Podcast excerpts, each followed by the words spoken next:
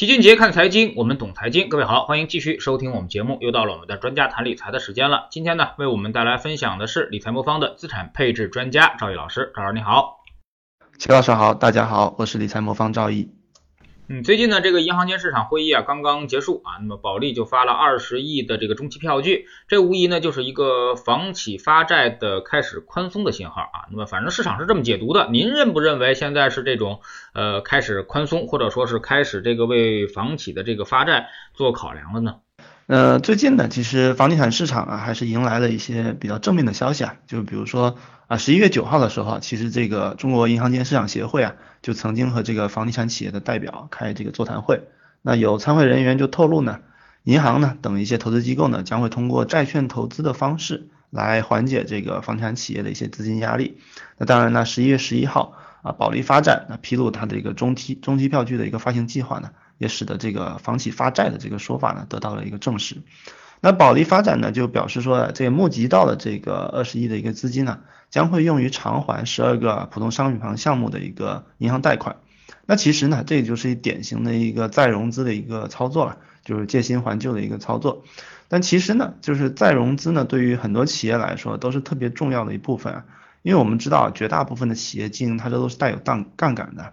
那这个有杠杆的企业呢，它在正常的运营过程中呢，都是不断的需要啊借新还旧来维持它经营的一个流动性。那比如说我们举个例子啊，就银行啊，就是典型的这种带杠杆的一个企业。那每当银行出现流动性的问题的时候呢，那央行呢就会动用一些流动性支持工具，比如说央行对商业银行的一些隔夜借贷啊，对银行提供这种流动性的一个支持。但是呢，对于地产企业呢，它的这个流动性支持呢，主要就会来自于商业银行的一个贷款，还有包括这些贷款的一个展期。但是从去年呢，这个房企监管新规三道红线啊落地以来呢，使得银行呢对部分房企呢就是直接停贷了，这也就间接的触发了很多地产公司啊就爆发了比较大的这种信用风险。那根据这个有这个统计数据表示啊，这个今年的十月份啊，这个房地产企业境内外的到期的债务规模啊达到了七百七十二亿。但是呢，新发债的这个规模不足这个到期规模的二分之一，那新增的融资抵不上到期的债务啊，就意味着呢，房地产企业需要从自自己的这个现金储备里面啊，去腾挪出资金啊去还贷。那对于这种的现金储备不足啊，债务又比较高的房企来说，无疑就意味着很严峻的这种流动性压力。所以这一次啊，房企这个发债啊，也被市场啊视为一个比较正面的一个信号。但是呢，其实我们从啊政策的层面来看啊，其实早在九月份呢，其实我们就陆陆续续的听到啊有些政府部门啊出来表达啊希望支持房地产市场这个言论。比如说九月底的时候，人民银行和银保监就联合召开了这个呃房地产这个金融工作会议，会议就要求啊就是要维护房地产市场的一个平稳发展。比如说十月的中旬呢，三季度啊央行的这个发布会啊也提到了。部分金融机构对三条红线的这个融资管理啊存在一些误解，那原本应该得到合理支持的一些，比如说新开工项目的一个贷款呢得不到支持。那更为重要的就是就是十月下旬啊，那国务院副总理刘鹤啊在金融街论坛呢就直接表示，房地产企业合理的资金需求啊正在得到满足。所以可以看到，就是政府啊对于房产企业的这个流动性问题啊。也已经在比较早的时候就有一些比较充分的一个认识了。那流动性的支持呢，其实它主要的目的呢，是为了防范金融风险，还有化解房地产企业一个资金紧张的一个局面。那目前呢，房企啊在银行间啊通过银行间市场啊通过发债的这种形式啊已经得到支持。我们预计啊后面这个银行对于这个房产企业的信贷方面的投放也可能会逐步开始恢复。那对之前金融系统。对这个地产行业风险啊，这个过风险偏好过度收紧的这么一个行为啊，进行一个矫矫正。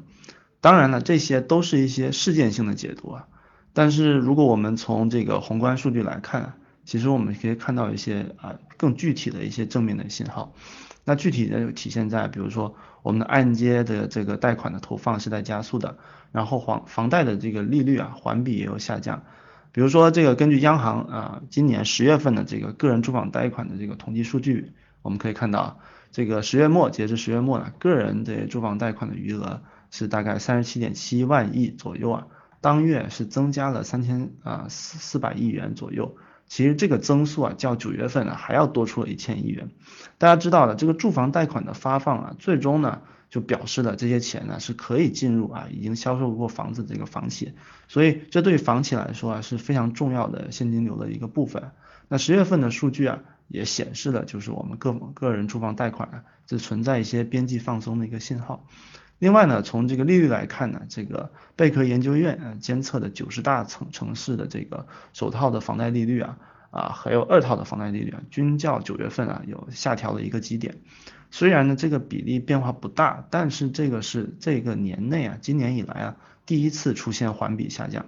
所以从贷款量和利率来看呢，这个我们十月份的这个信贷数据啊，也印证了这个房地产市场的这个融资情况可能有边际放松的一个信号。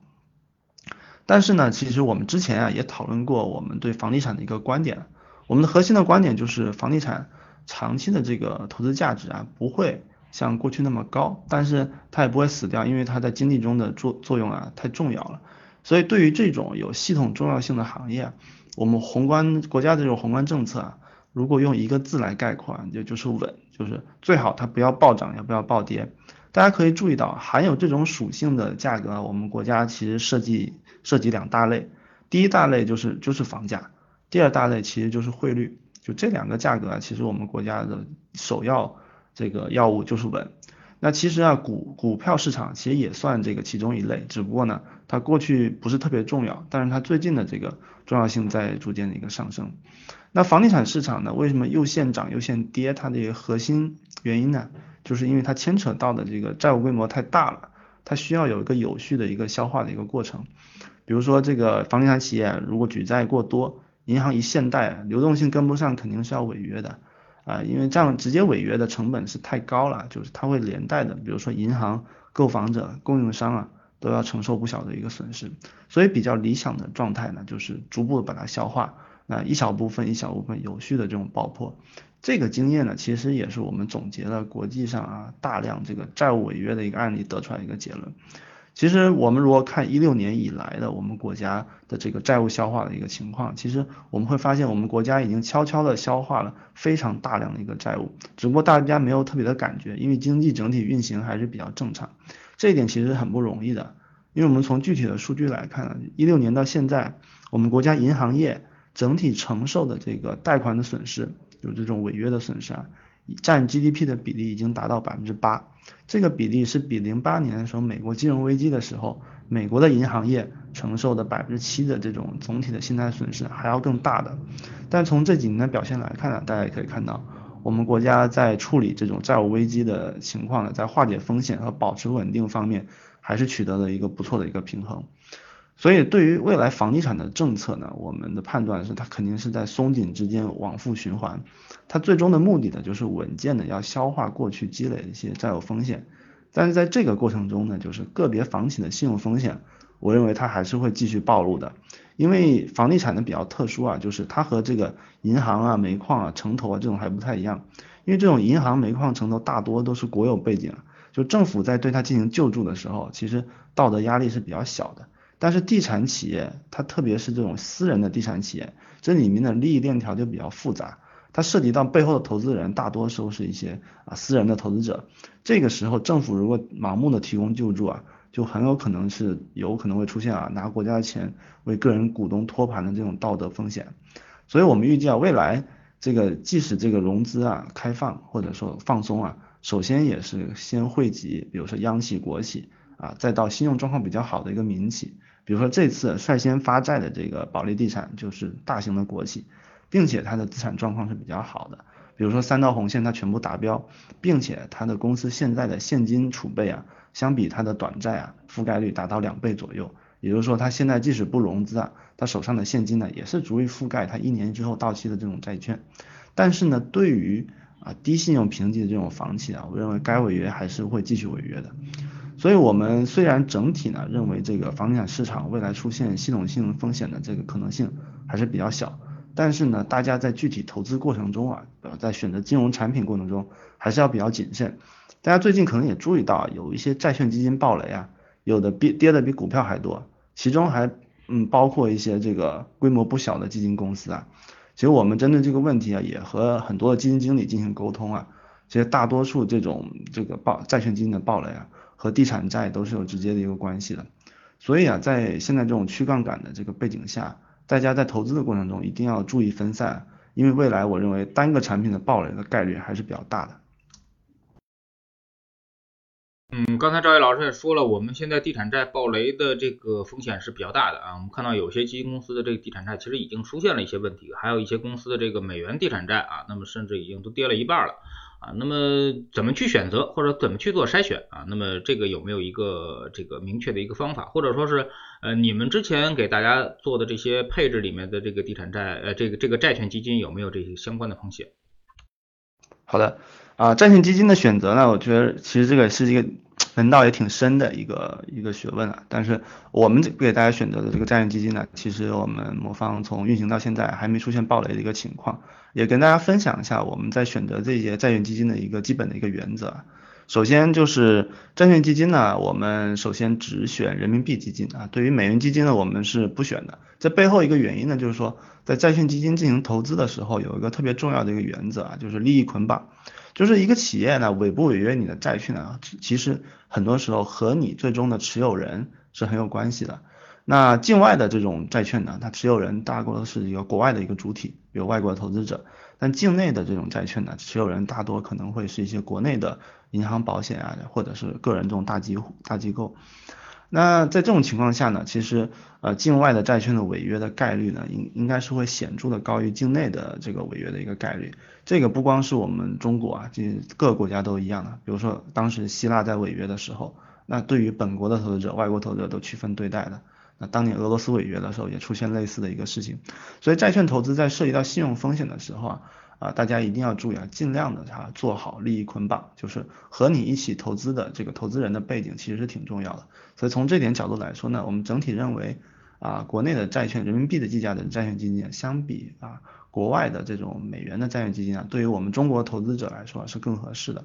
这是第一点。第二点的话，就是说在投资债券基金的过程中，我们非常坚持的一个原则，就是说充分的一个分散化。所以我们在选择债券基金的过程中呢，和基金经理沟通的过程中呢，一个重点就是考察这个基金经理的这个单支券的这个分散程度。对于这个集中度过高的这种基金呢，我们肯定是不会去参与的。那分散的一个结果呢，就是说啊，我们其实很难避免，就是说在众多的这种债券中啊。它会有一个暴雷的一个情况，但是呢，只要你分散做的比较充足的话，啊，即使暴雷，啊，它占比在控制在百分之一或百分之二以内呢，对整个债券基金的净值的影响也不会太大，并且呢，一旦需要处置的时候，因为你规模比较小，啊，会处置的比较方便。那比如说我们刚才聊到了说最近暴雷这些债券基金呢，其实都有一个非常共同的特点。就是单只债券啊占比过高，行业集中度过高，所以对于这种基金来说呢，大家投的时候啊，就不要光看说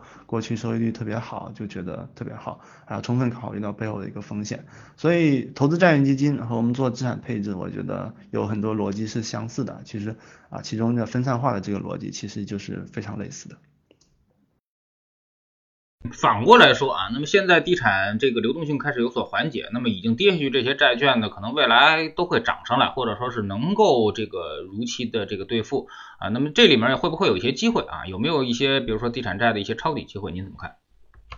啊，我认为是有的。就是地产债呢，如果作为一个整体呢，就是我觉得如果在充分分散化的情况下呢，你做一个整体逢低介入的话。呃，是会有一个不错的机会，因为地产债如果它涉及到大面积的一个违约的话，它最终是会涉及到整个啊经济体系或者我们的社会运行的一个非常大的一个系统性风险，那这个就还可能可能会造成银行的一个破产甚至挤兑，这个风险呢是我们国家明确表示是需要去兜底的。所以呢，我们的核心观点呢，就是说个别嗯产品、个别这个地产债呢，它可能会暴雷违约，但是一旦它出现那种扩散的一个苗头呢，政府肯定是会及时介入的。所以在这种情况下呢，地产债作为一个整体，它跌幅跌到一定程度以后，它肯定是存在一个不错的投资机会。但是核心重点呢，就是说大家在选择标的的时候，一定不要选择那种持仓过于集中的这种标的。呃，在可条件许可的情况下呢，啊，首先你的债券基金最好是充分分散，另外呢，你也最好能多选几个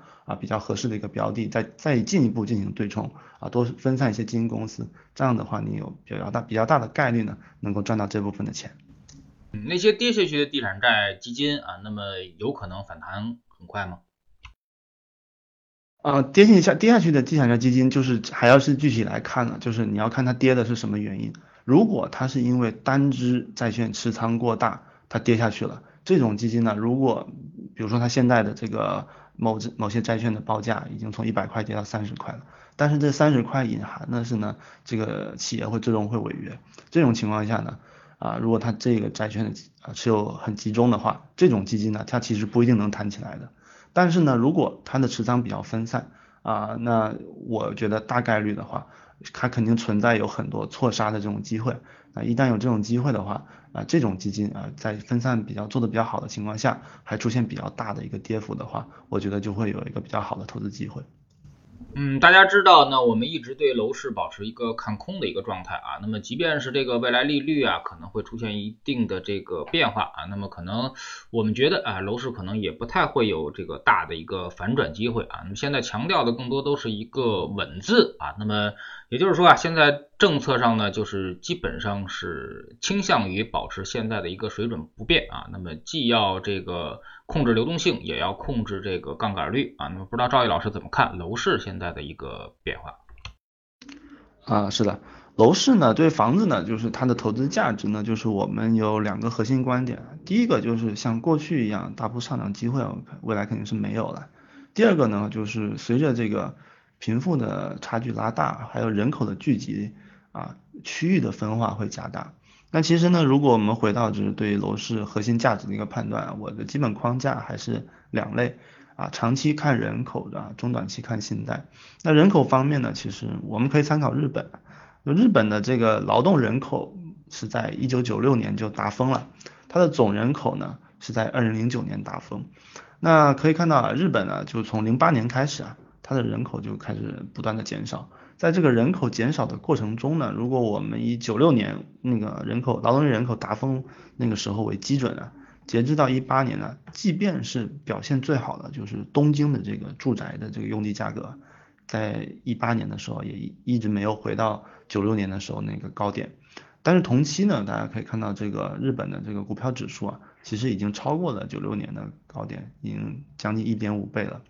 那我们回看我们国家呢，就是我们国家呢，其实人口高峰也已经过了。那这一人口高峰主要指的是劳动人口，我们的劳动人口高峰呢是在一五年的时候见顶的。那我们总人口的一个顶峰呢，大概会在二七年的时候见顶。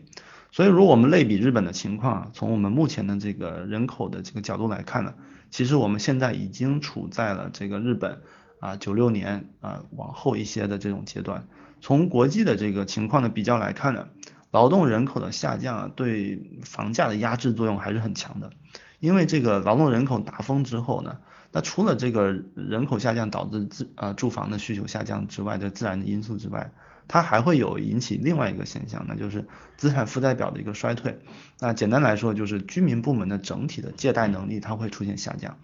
因为这个人口啊在老龄化的一个过程中啊。其实啊，大家会逐渐面临到需要用到啊金融资产来养老。那这个时候呢，其实大家如果有多套房的话，呃，会逐渐面临就是说有动力啊去卖掉房子换成金融资产的这么一个趋势。这也就会导致啊全社会对房子的需求在下降，但是对供给啊又在上升。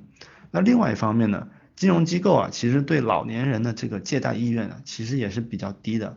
因为借钱啊，本质是提前消费的一个行为嘛，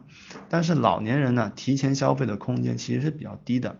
所以呢，就是如果随着全社会的人口的年龄变大，特别是劳动人口的变少呢，那整个社会的信贷呢，其实是很难被刺激起来的。然而住房呢，作为一笔这个啊，对于基本上所有人来说都是最大的一笔单笔开支呢，是最需要贷款支持的一种商品，所以在借贷比较困难的情况下呢。房价也将缺乏一个非常重要的一个支撑因素啊，就是我们之前说的一个信贷。那除此之外呢，就是除了人口的下降的一个因素啊，其实我们国家目前的这个住房供给啊，其实还是比较充足的。根据这个统计局的一个数数据显示啊，这个我们国家的这个城镇居民的住房的这个拥有率已经达到百分之九十五了，呃百分之九十六左右了。那户均是大概一点五套，啊人均的住房面积达到四十平米左右啊。这个数据其实已经超过欧美等一些发达国家。加上我们之前说的这个人口总量啊，已经接近峰值啊。所以这个人少房多的这个结果呢，就是空置率比较高。其实我们国家的这个城镇的平均住房空置率已经达到百分之二十一点四，那三四线城市的这个空置率会更严重一点，会超过百分之三十。根据国际的标准来看呢，这个空置率在五到十之间呢，属于正常水平；超过百分之十，甚至超过百分之二十呢，那就属于严重偏高了。所以按照我们国家现在这个人口发展趋势和这个空置率的情况。我认为这个全国范围内的这个房价面临的下行压力还是比较大的。那对于房子而言呢，我个人建议就是只考虑自住就可以了。就买自住房子有两个好处啊，一个就是说它除了投资价值之外，可能会给你带来一些其他的便利，比如说啊教育相关的一个便利啊，医疗的一些便利。另外一方面呢，就是说一般来说自己想住的房子呢，一般肯定就是说生活工作会比较方便方便一点。那未来的人口呢，肯定是会向这种生活工作比较方便的地方去聚集的。所以这些地方呢，如果你自己觉得你愿意居住呢，往往也会啊表明它的投资价值也会比较高一些。那对于那种投资性的房子，就是说你自己不想住，还想着未来能别人能有接盘的这种想法呢，我觉得这种想法会越来越危险。所以大家在考虑这种投资房产啊，想要升值的过程中呢，我觉得应该要慎重。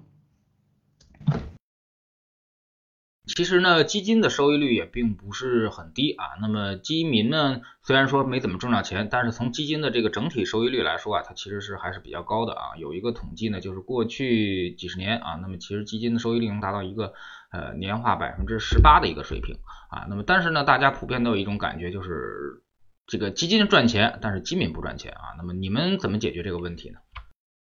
嗯，好的。呃，就是赚钱这个问题呢，其实这个谁也没办法保证。但是从这个理财魔方的这个运行的这个状态来看呢，我们用户的这个赚钱的概率还是比较高的啊，平均达到百分之九十五点五左右啊。其实我们主要是在几个方面做了一些努力啊，就是首先呢，我们认为这个识别合适的产品啊还是比较重要的，就是我们推荐产品的原则呢，就要符合用户的一些风险偏好。比如说我们魔方呢就不会推荐风险过高的一些产品。啊，即便是风险十啊，我们等级最高的这产品，也不是一个全股票的一个组合。那其次呢，就是说我们呢认为我们的策略呢还是比较好的，就是我们是一个全天候的一个策略。那我们整体逻辑比较清晰呢，就是我们希望通过优选资产呢，帮助用户获得长期的收益。啊，在这过程中呢，来利用股票债券的一些对冲关系啊，来控制风险。所以我们这个策策略的一个长期优势呢，就是说我们认为它长期的确定性是比较高的。啊，因为股票、债券它长期都是上涨的，然后呢，我们再通过优选基金的方式呢，通过指数增强的方式呢，可以让用户获取比单纯投资啊指数基金啊获得一个更好的一个收益。那另外呢，就是说我们在策略选择上呢，还涉及到一个我们核心的一个思想呢，就是一个底线思维。比如说我们所有的策略呢，都需要经历过零八年还有一五年这种极端情况的一个考验，因为我们认为呢，就是大家在这个未来的理财的一个过程中呢。可能平均每个人可能会有四十年的这种理财时间，比如说三十岁到七十岁，那在这种四十年期期间呢，遇到极端情况的可能性，我们认为是百分之百，接近百分之百。所以呢，我们所有的策略都必须考虑极端情况。我们认为，只有在极端情况下能够经得起考验的这种策略呢，我们才认为它是有价值的。那最后呢，在陪伴策略上呢，我们也是希望能和大家充分的沟通我们的投资理念。比如说我们资产配置的理念，比如说啊，为什么我们的策略能赚到一些高确定的收益？啊，比如说为什么在回调的时候啊需要坚持？那这种的我们都是通过我们的频繁的一个沟通，比如说我们有头部的沟通，也有我们通过直播呀、音频的这种形式跟大家沟通。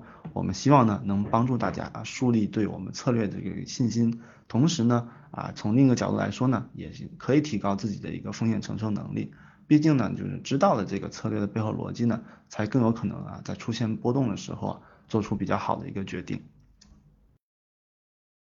嗯，其实很多朋友也都在这个风险波动的时候啊，往往是拿不住这个基金的啊。那么其实呢，这个这个有关于信任度的一个问题，也就是说呢，呃，你到底相不相信他？到底相不相信你的投顾？到底相不相信这个你的这个从买基金的这个理财经理啊？那么你们是怎么解决这个信任的问题的啊？不管买什么啊，拿住很长时间，其实呢，这个赚钱的概率就会比较高啊。那么其实我们之前做过一个数据啊，就是在三年这么一个周期啊，那么只要拿满三年周期的话，大概百分之八九十的基金其实都能赚钱。不知道这个赵老师是否同意这个观点？嗯，对啊。这个赚钱的这个比例和持有时间啊是正相关的，这个我觉得这个大概率是对的。但是就是大家要注意啊，就是说这里面其实他说的也是一个概率的问题啊，那就不是说你买任何的资产啊、任何的基金啊，甚至如果随便买个股票，只要你持有时间长就一定赚钱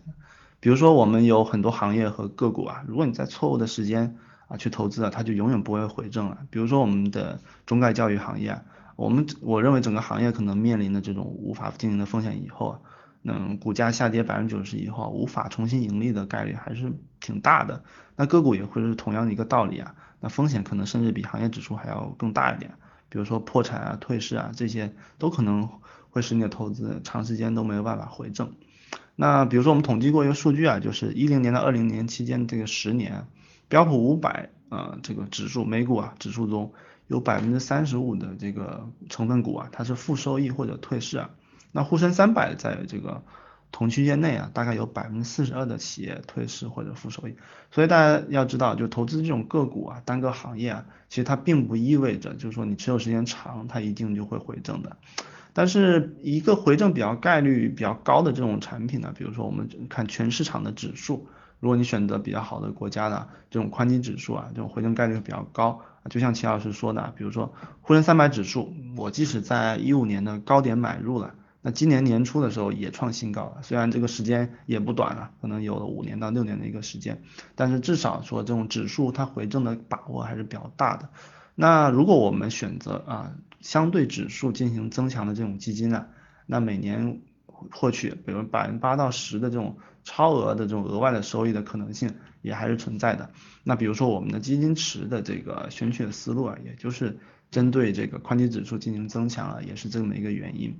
所以我认为就是如果要想长期获得这个复利啊，我认为这个大前提啊，还是要选择好的资产啊，选择基本面好的、有长期投资价值的一个资产。那对于个股而言呢，就比如说我们要选择商业模式比较好的、发展比较稳定的这种啊个股。那对于国选择这个国家的指数呢，那我们要对这个国家的长期经济的这个基本面要向好，也要有一个判断。那同时呢，我认为还是要避免去参与一些盲目参与泡沫或者参与一些看不清的投资。那在你做好了这些工作以后呢，我认为如果你能够长期持有的话，我觉得你这个赚钱的概率一定是非常高的。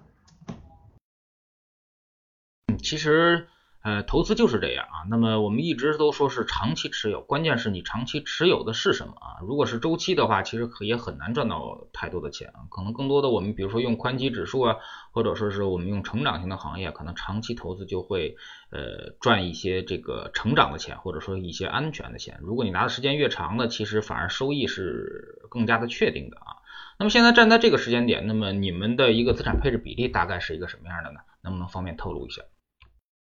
好的，现在的话，比如说我们风险十啊，风险等级最高的这个比例呢，是大概 A 股的比例大概是百分之五十左右，然后在 A 股里面呢，分别配置了大盘还有跟踪创业板的这类型的一个基金，大概是各半的这么一个情况。境外的股票呢，我们也进行了一个配置。美股的比例大概是百分之八左右啊，这个比例是在美股不断创新高以后呢，我们从百分之十几，然后逐步也下调。目前我们认为呢，对美股配置啊小于百分之十的这种比例呢，我们认为还是比较合适的。然后呢，对于前期超跌比较多的，比如港股，特别是恒生科技类的这种科技类型的企业的指数呢，我们的配置比例呢，啊大概在百分之十二左右。我们认为呢，这个港股呢经进行经历过这个比较大的调整之后呢，相对来说从估值啊各方面来看呢，都还是具备投资价值的。但是呢，由于它的这个行业集中度也比较高，所以我们也是把它限制在了一个百分之十左右的一个仓位。我们希望呢，通过这个啊更均衡的一个配置呢，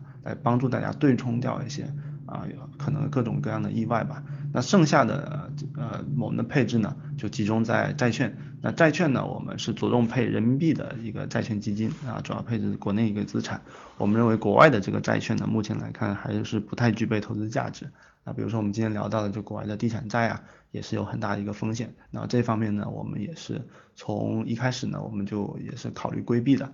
所以整体来看呢，我们还是在股票、债券之间呢配置比较均衡，然后会更偏向于 A 股的资产多一些。